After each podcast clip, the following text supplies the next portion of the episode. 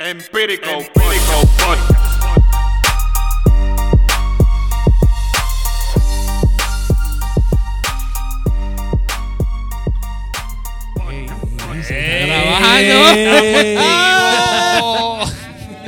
Ay, mi madre, mi madre. Mi gente de Empirical Podcast, Dios le bendiga. Gracias por estar una vez más de vuelta acá en, en su programa habitual, Empirical. Empirical Podcast. Oye, Gustavo, tenemos la, la cabina llena de gente. tenemos pile gente. Ey, Oye, ey, pero tenemos que- ey, allá en el fondo para que se escuche. ah, ey, allá, la gente, la gente de que de un protocolo que COVID estamos activos, vacunados, talento ¿Qué vacuna COVID? Eso solicitada. no existe aquí en República Ay, mi Dominicana. madre, mi madre. Ey, ey, Eso no existe aquí. ¿qué lo que? Ey, estamos aquí, activos, nosotros los estamos muchachos activos. de Teníamos ya un par de días sin hacer un capítulo, pero gracias a Dios ya estamos aquí. Y el día de hoy tenemos hasta un artista tenemos aquí. No, no, Pero oye. Eso después. No, re- no, No, no, revele pero, eso, no oye, oye. Todavía no. Pero, ¿y si lo están escuchando por primera vez? Y no saben con quién están hablando. Ey, aquí, mi gente, aquí nos está acompañando nuestro hermano y amigo Sadra Misael. Ey, Un servidor aquí, Dios le bendiga a todos. Estamos David. activos 24 Dios les bendiga a todos. David, eh, José Luis, que está aquí también. Muchas bendiciones. José Luis está un como servidor. medio oído. ¿eh? ¿Qué le pasa José Luis? José. Luis. Estaba en un teteo evangélico anoche. tú. Ay, mi madre. Parece que él estaba en un teteo evangélico No, no, está apagado, pero no, eh, eso, eso no detiene. Y el tenemos un, un invitado el día de hoy. Hoy tenemos un invitado eh, eh, de, de clase, un invitado. eh, Un hombre con, con méritos. un hombre con mérito, un hombre con rayas en el Evangelio. verdad. Es un, un señor que. Es mayor, es mayor, un señor Un mayor. señor mayor. La tercera edad ya. Eh, con, con ustedes, evangelista Daniel Martínez. Un aplauso. Oh. Oye, la audiencia ahí atrás. Oye, pero es fanático de él. Eh, tal, Ay, ¿qué mi fue? madre, mi madre. Eh, cuente todo. Ey, ey, Mi hermano, presente, se usted. eh, no, no, sí. ¿Cómo vamos- conoció a este vamos- señor llamado Gustavo Vamos- de no, Olio? no, espérate, déjame, déjame- vamos a introducir, vamos a introducir ese cuento. Sucede que Daniel y yo Ah. estudiábamos juntos en la misma, el mismo liceo, pero no en el mismo curso. Ok. Nosotros nos conocimos por una jevita que yo tenía en tercero cuando yo estaba en cuarto. O sea, los dos estaban matando por esa jevita. no, porque Daniel era un gante, pero yo no lo sabía. Lo es O sea, él era el gante y tú eras un palomo. yo era un palomo, pero yo estaba ya en el proceso de, de ese gante. Ok. Yo me metí con la jevita y la jevita y nos conocimos ahí, estábamos, tú sabes, estábamos. eh, uno pensaba que estaba de parrando, uno estaba en una caja. Y pasan los años, mano. Y Cristo llegó a la vida de ustedes. Muchachos, que sin darnos cuenta nos encontramos en un grupo de WhatsApp sirviendo a Cristo. los. Eso Wow. fue maravilloso, ¿no? Y, y- Sí. y- Poderoso. no. Cuenta tu parte de, la, de tu lado Ah, de la no, historia. ¿Cómo fue? ¿Cómo fue? Verdad lo que él dijo a lo primero, fue lo único que verdad. Wow. ¿Cómo así, Gustavo y yo nos conocimos, real, fue en un liceo. Cuarto, yo estaba en tercero. Él iba a meter mano con una menor, Ay, que también era de, del coro mío, de mi harén. Ok. Es un flow. Entonces, oye cómo fue la cosa. Yo vendía donas en ese liceo. ¿Qué? Yo- ey, ey, yo me comía toda esa dona que tú todo. llevabas. Yo vendía donas en, ese- en el liceo y él era cliente fijo Fijo. y un cliente bueno. Es bueno, eso Tú- tú- sucede que él se mete en amores con la muchacha, pasa el tiempo. eh, Tú le fiabas a Donald, va. sí, sí, Sí, claro. Ah, pues estaba frío, estaba frío. Era fijo, era fijo. No, no, bien. es que yo no compraba en la cafetería. Ya, ya, en la cafetería yo me hice enemigo a esa gente. Pa- pagaba bien. Oye, muchacho, y después pasa el tiempo y ellos terminan. Oye, ¿cómo va la vaina? Ah, sí, había que salir de esa La muchacha. muchacha me dice a mí,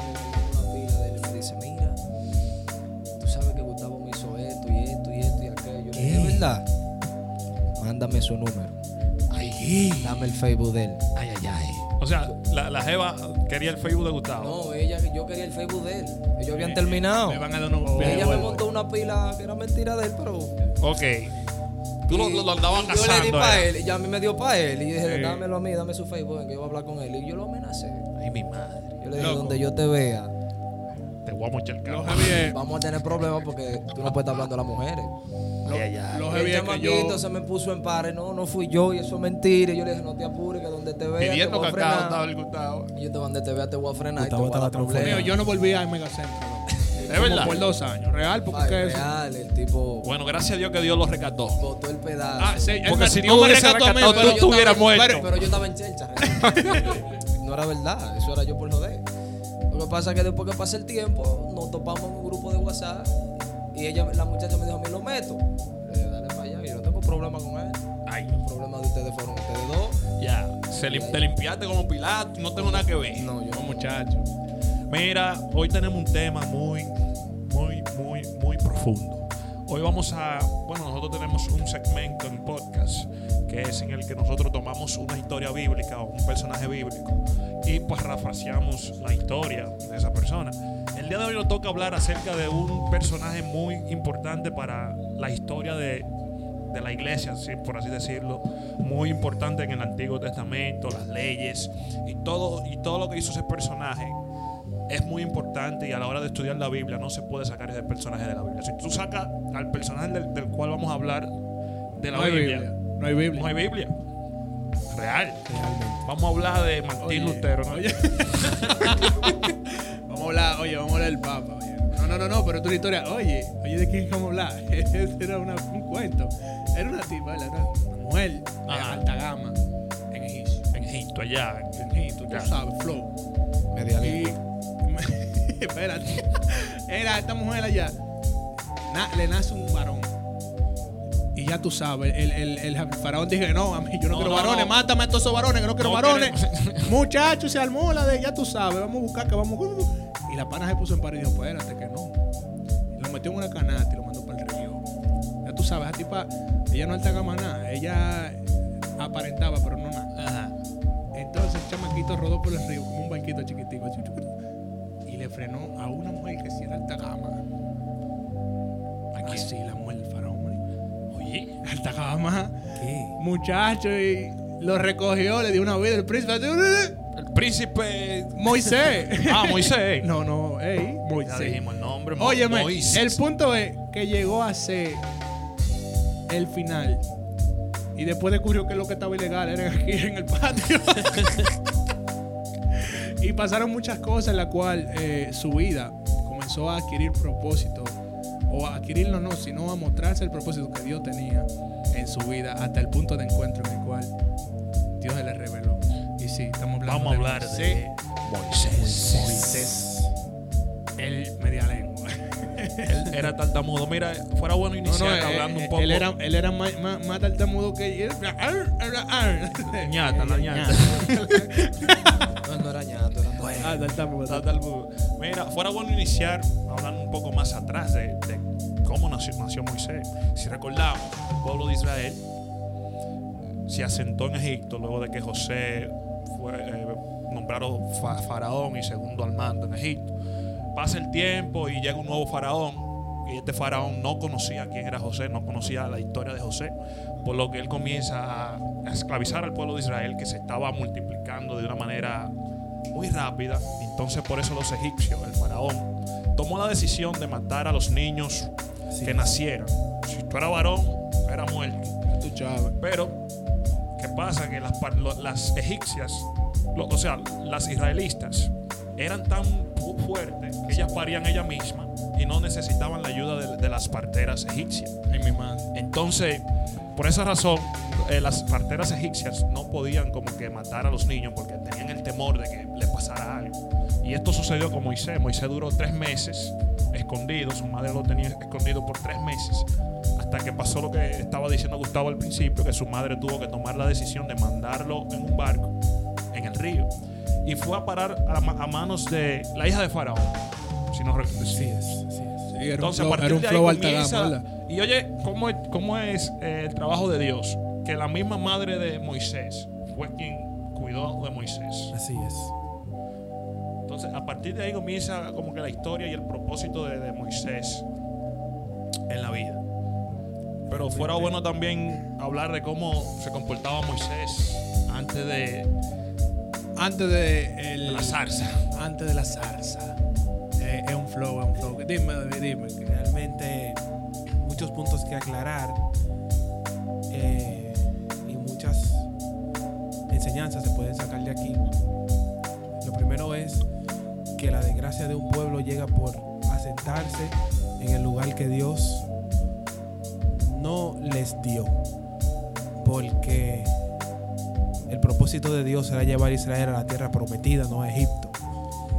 Y como decía Aristóteles, las personas, lo que produce el movimiento en algo es la necesidad. El perro va y busca agua cuando tiene sed. Porque no la tiene ahí, tiene que, y como tiene que buscarla, eso produce movimiento en él. Así el ser humano se mueve porque tiene que satisfacer necesidades. Pero cuando el hombre tiene sus necesidades suplidas, tiende a estancarse.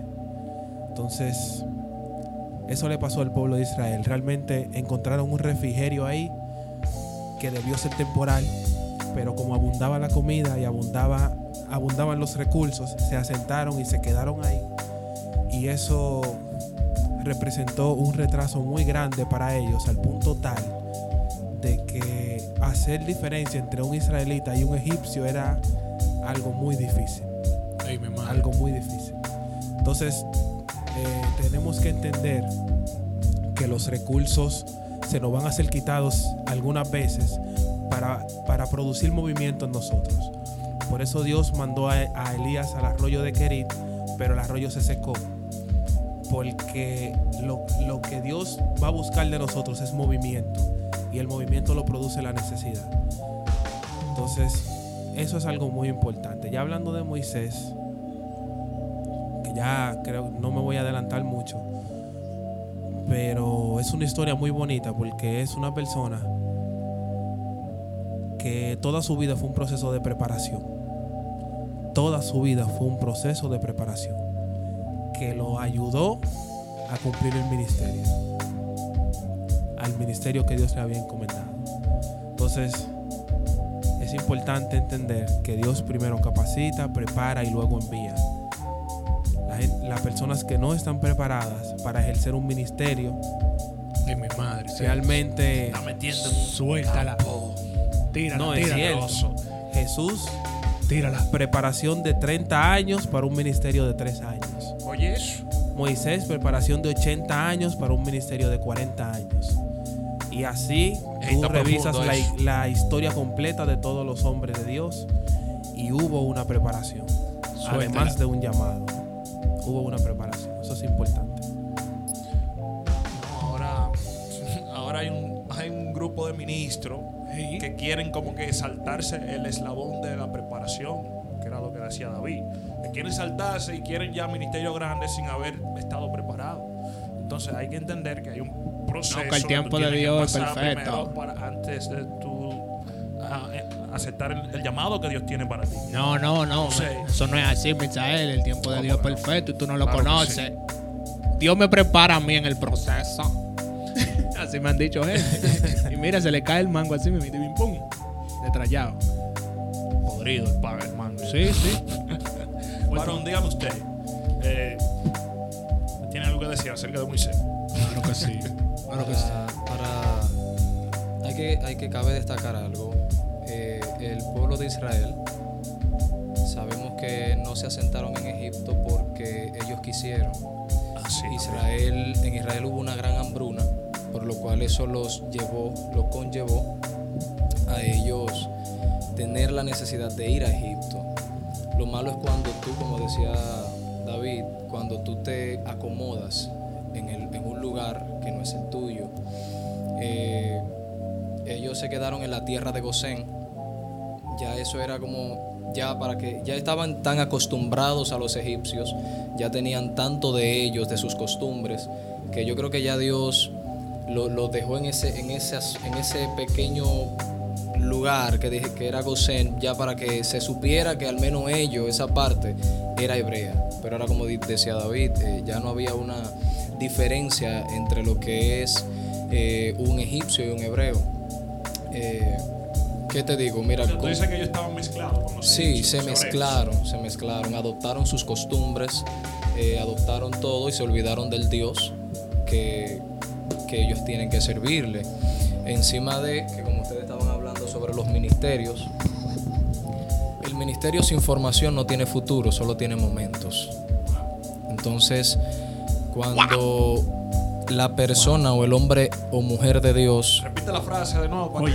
Espérate, espérate que estoy malo. Esa frase es una frase que hay que pautentizar. Atención, por favor. Santo. El hombre o mujer de Dios sin formación no tiene futuro, solo tiene momentos. Ay, ay, ay. Por eso es que tú ves que hoy en día hay muchos ministros que hoy tú lo ves que están arriba, No lo diga, no lo diga. pero en dos años ya tú no los escuchas y tú dices, ¿qué pasó? Ah, pero eso, eso es ¿Por como cuando se pega un embocero aquí en el país. ¿Por Lo qué? digo. Porque era como tú mismo bien decías, ya queremos la tierra prometida sin pasar el desierto. Y no podemos querer tierra prometida donde fluye leche y miel si no, si no pasamos el desierto. Porque en el desierto es que es real lo que eh, Gustavo estaba diciendo, te voy a contradecir. Es realmente en el desierto donde Dios te va a capacitar. En el desierto donde Dios te va a dar lo que tú necesitas para tú poder llevar a cabo tu misión. Porque si vamos a Juan el Bautista, Juan, a Juan el Bautista Dios lo preparó en el desierto. Juan estaba es. lejos de lo que era la corrupción urbana, lejos de lo que era la gente. Eh, Juan el Bautista estaba solo, Juan el Bautista estaba eh, eh, en un lugar apartado y ahí en el desierto, dice la Biblia, vino voz de Dios a este hombre. Entonces el desierto es lo que te va a dar a ti la formación necesaria para que tú cuando Dios te entregue tu tierra prometida, tú no te acomodes en el lugar, porque lo que Dios quiere de nosotros es que cuando Él nos entregue lo que tanto le estamos pidiendo, eso que Él nos entregue no nos desenfoque de Dios. Lo sepamos administrar. Amén. Amén, así es. Muy importante. Y, y mira que, que Moisés tuvo 80 años de preparación. 80. 80 de preparación. Sabes que pasó algo peculiar con Moisés, que era que aunque él pertenecía a ese ciclo, a ese círculo de, de los egipcios, a esa alta clase de, de- de los egipcios, hubo un momento en el que él vio que un egipcio estaba maltratando a un hebreo. Y ahí él sintió como que en, en su ser de que, "Vea, que El por- pesar. ¿por qué están maltratando a, a un hermano mío? Y ese momento fue muy chocante para Moisés, tal punto que él asesinó a ese egipcio que estaba maltratando a, es. a, a ese hebreo. Tú O sea, sabes. fíjense como a pesar de que Moisés estaba un poco desentendido de su cultura, porque estaba en otra cultura egipcia con, con los faraones que tenía todo y Moisés era un patrón, oíste. Era un patrón. Un patrón era Moisés. Pero a pesar de eso, Moisés aún sentía por su pueblo. Es así. Una pregunta así, random. Moisés sabía que era hebreo en ese entonces. Sí. Él siempre supo, tuvo el conocimiento de, de- de su... Madre fue Es que él lo crió su madre. Claro, Ah. porque Madre su- biológica. exactamente. No supone que ella lo había criado, era como una niñera. Exacto, como una niñera. Porque la madre oficial era la esposa del faraón. Así Pero es. entonces, ¿cuándo se enteró Moisés que él era hebreo? Y no pequeño. egipcio. No, lo que pasa es que en ese tiempo no se usa lo que es ahora. En aquel tiempo, al menos cuando tú dabas a un niño a criar, tú te tenías que someter a cómo criaban el niño. Y la madre de Moisés, me imagino, aunque no lo dice la Biblia, vamos a suponer eso, un San yo, eh, lo crió conforme a sus costumbres. Exacto. Porque aunque Moisés era príncipe, porque era la hija de la hija del faraón, al final de cuentas fue su propia madre biológica de sangre y mi hermano eso llama. La eso sangre llama. pesa más que el es- agua. dice. Exactamente. No, y- su actitud, la actitud que él toma con, en represalia al egipcio que, lo, que lastimó al hebreo, da mucho que decir con respecto a sus sentimientos, a los sentimientos que él tenía con su nación, realmente. Entonces, y fíjate que en esa misma línea me da un poco de risa porque realmente Moisés no era muy querido entre los hebreos, claro, porque él vive en el palacio. Es lo mismo que Daniel. Tú lees el libro de Daniel, muy bonito y todo, pero Daniel y los jóvenes brillantes que se llevó Nabucodonosor para estar en el palacio no eran muy queridos entre los hebreos, porque ellos están pasando hambre, están haciendo trabajos forzosos y estos tipos están en el palacio. Entonces, obviamente no van a ser muy queridos, por eso es que pasa lo que pasa. Incluso, por eso es que Moisés, salvándole la vida al muchacho que estaban golpeando, lo que hace el muchacho es que ¿Cómo se diría en un sentido eh, dominicano? Lo tiró para adelante. Lo tío. Lo chiva, tío. Te cachi. Y cuando él llega, lo que le dice la gente es que nos vas a matar, igual como mataste al... No había amor. Salió huyendo.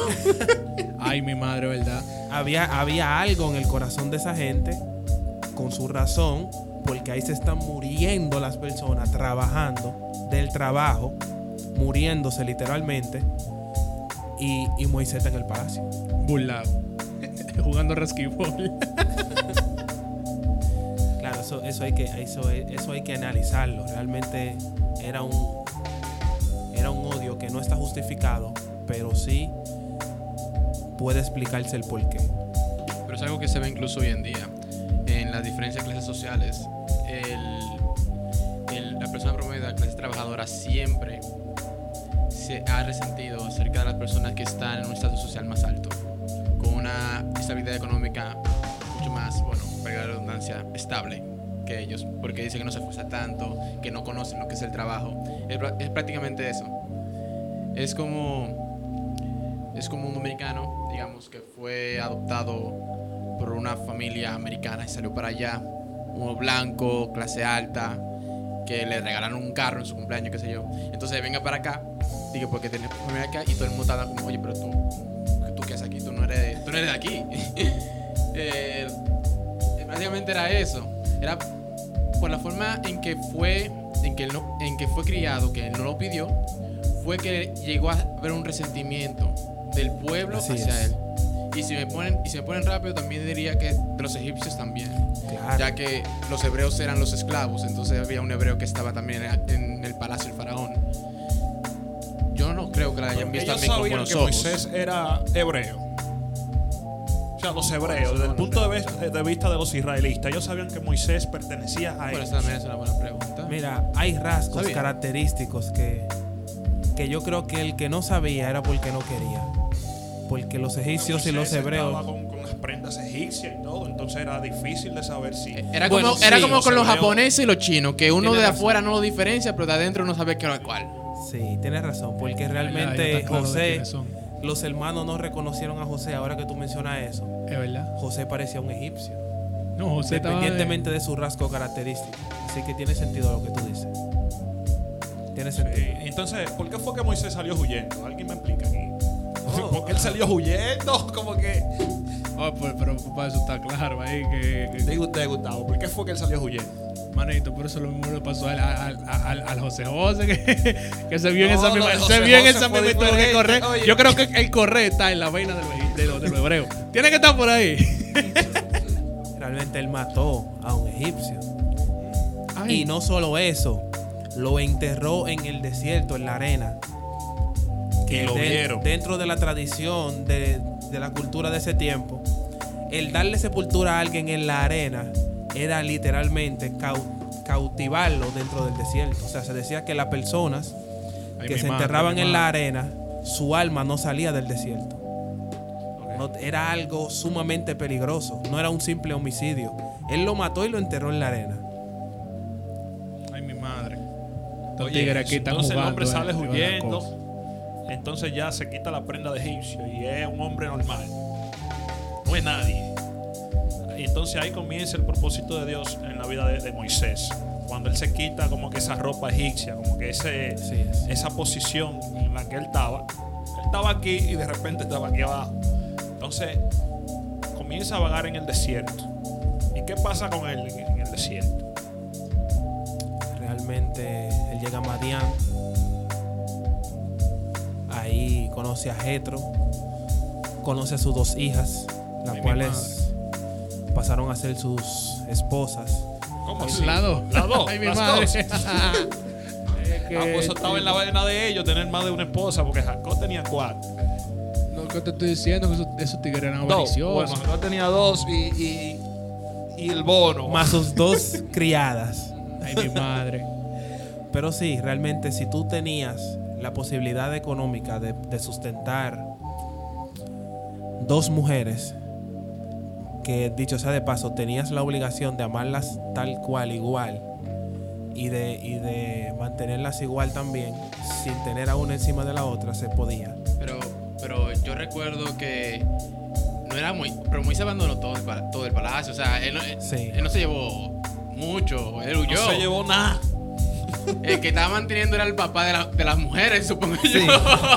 Porque Oye, Moisés se fue a trabajar para allá. Moisés era un Moisés se enfrió. Él se enfrió ahí pa- pastoreando las ovejas, haciendo trabajo. El, el hombre trabajaba. El hombre trabajaba. Y le terminó pastoreando las hijas. Dios mío. Entonces tú estás diciendo que hay evangelistas que viajan para otros países Pastoreando menores. No y se diga. albergan en la casa de los pastores de la iglesia donde predican para pastorearle las hijas. Ay, Dios. Ay, Sí, claro. No lo diga. Ay, lo dijo un Claro sí. evangelista. Claro, claro que Claro. sí. Ahora usted lo dice Ah, como, ah, que, sucede, como que tiene experiencia en eso. claro, claro, testimonio, sucede. testimonio personal. Sí, claro. No, personal. Casi me involucra, pero está Mío no, mío no. No, mío no, no, mío no. Pero sí sucede, sí sucede. Biblia dice que puede comer del púlpito. O sea, Sí, pero es, Sí, pero es comida, no es mujeres. Carnívoro. eh. Mira, hay algo que hay que analizar en esto, porque mira, mira cómo el orgullo de Moisés fue trabajado. Que ahí lo que Dios está trabajando es el orgullo de Moisés, porque Moisés de ser un egipcio, una alta clase, pasó a cuidar ovejas y ni siquiera eran suyas las ovejas, de, de su suegro. Y nos estamos contando la mala noche que pasaba, los aguaceros que le caían encima, el solazo que le daba en la cabeza. Todo eso fue factor clave para que, en mi opinión, creciera un odio y una raíz de amargura en el corazón de Moisés. Porque luego de que Dios lo llama de la zarza, que Moisés le dice, ¿y cómo le voy a demostrar a ellos que tú me enviaste. Y Dios le dice, entra tu mano en el pecho, éntralo dentro de tus vestidos. Cuando Moisés la entra, que la saca, sale llena de lepra. Entonces, hay tres cosas que, que producen lepra en el corazón del hombre. El orgullo, la raíz de amargura y el chisme. Ay, mi madre. Entonces parece ser que al Moisés verse en una situación tan paupérrima y saber que la razón fue que uno de sus hermanos, luego de él salvarle la vida, Lo chivateó. lo, lo, lo choteó, como dicen los muchachos, yo creo que fue motivo para que él guardara eso en su corazón. Y que ese momento de, de- de- de- de desdicha y, y- y de pobreza y de bajón espiritual y físico y moral, como decía Manguito, lo hizo a él moldear su carácter. Sí, mira, eh, tú que eres evangelista, ¿qué tan cierto es de que hay muchos evangelistas or- orgullosos? Sí, sí, eso es muy cierto. Eh, es tanto así que no es que hay muchos evangelistas orgullosos, sino que a muchos evangelistas Dios tiene que trabajarle el orgullo. El orgullo. Eh, ¿Tú sabes cuál es el problema? Mira, el problema de nosotros viene cuando nosotros dejamos que la fama o que el- el los llamados, las agendas, redes sociales tienen a la gente. y que las agendas comiencen a dominar nuestro propio ego. Porque ya se usa hoy en día que el que, tiene, el que tenga la, la agenda más ocupada es el que Dios más usa.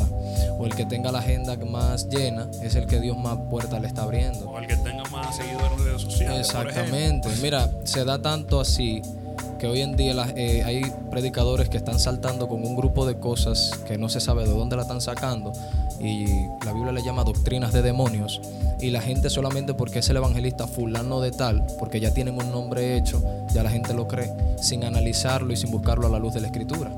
¿Me entiendes? Entonces tú dices que eso es por el orgullo, como ellos se sienten como que. Ya se sienten que son ellos que hacen las cosas. Nadie lo puede corregir. Mira, cuando Dios nos usa, cuando Dios nos usa para darle una palabra a alguien, para que, eh, para que Dios nos usa para orar por una persona que está enferma y Dios hace el milagro y se sana, ya nosotros tendemos, los seres humanos, a coger nuestra gloria y a pensar que fuimos nosotros, que porque nosotros buscamos mucho, oramos mucho, ayunamos mucho, entendemos que ya Dios tiene ese compromiso con nosotros de usarnos y que Dios es obligatoriamente que tiene que hacerlo porque nosotros somos nosotros. Entonces el problema radica cuando nosotros creemos que por nuestra búsqueda Dios tiene, que, Dios tiene un compromiso con nosotros y Dios usa a quien Él quiere, cuando Él quiere y si Él quiere. O sea, Dios no tiene un compromiso contigo porque tú busques, porque tú leas mucho la Biblia, porque tú te gradúes, porque tú seas el pastor, el, obispo, apóstol. Dios tiene un compromiso es con su pueblo. Si Dios le dio la gana de usarte a ti, pues le dio la gana de usarte, pero no es que Él tiene el compromiso contigo. Oye, Así son, es. son unos gloria a Dios habladores entonces, esos tigres. Dicen de que la gloria de Dios y nada más de Dios.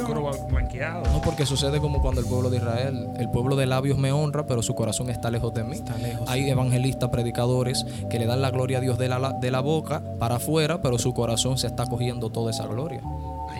Así es. Potente eso. No, claro. Y es bueno tomarlo en cuenta. Y mira, lo, lo interesante es que tenemos un ejemplo tan, tan, Porque claro. tan claro, no, no, no, tan, tan pilar, tú sabes, como Moisés. Y, y lo dejamos pasar por alto. Esas cosas. Que, Esos detalles. Esos detalles que realmente son tan importantes en el proceso de Moisés para llegar a ser lo que, lo que, lo que Dios quiso que él fuese. O como dejarse usar, ser un instrumento ya listo para usarse. Fue muchas las cosas que, que no se toman es. en cuenta hoy en día para. La gente cree que está disponible y ya, y saber ese par de versículos de la Biblia, o tener buena dicción. Loco, Moisés era Un tartamudo. Óyeme, Moisés era un tartamudo. Guarda eh, eh, el sábado, guarda. Eso es lo que- por ejemplo, ¿tú me entiendes? ¿Tú me entiendes? Hoy en día, la gente, la gente entiende realmente que, que lo gloria a Dios, lo amén, que diga, es que ya es, fuerte. Y, y- y honramos la vida de, de los- de de los honestos, de los, de los hombres de Dios, que son un instrumento de Dios útiles para el uso de Dios que realmente llevan eh, eh, el, el evangelio a lo, rea- a lo real en cuanto a la vista de, de que no conoce nada. Porque sabemos que esto es real y lo sentimos. Pero aquellos que no tienen el Espíritu Santo, ¿cómo lo van a sentir? Si no vienen a los pies de Cristo. Reflexión. Mira, entonces Moisés está en la casa de Jetro, su suegro, arrimado, Arrimado arrimado, cuidándole la- las ovejas. Y nada, un día Moisés está en el desierto, en el monte, dándole comida a, los- a las ovejas. Y él nota que hay una zarza. Hay un aprendizaje en eso de, de la zarza que fuera bueno que nosotros profundizamos, eh, profundicemos un poco acerca de la zarza. Pero Pero ahí, yo te puedo decir, ¿tú sabes lo que pasa ahí? ¿Qué pasa ahí? ¿Qué pasa ahí? pasa que vamos a para la otra, compadre. Exacto, si usted quiere saber qué pasó después de ahí, Espera el, próximo episodio parte. la Parte segunda dos. parte de Empírico Empírico Podcast. Empírico Podcast.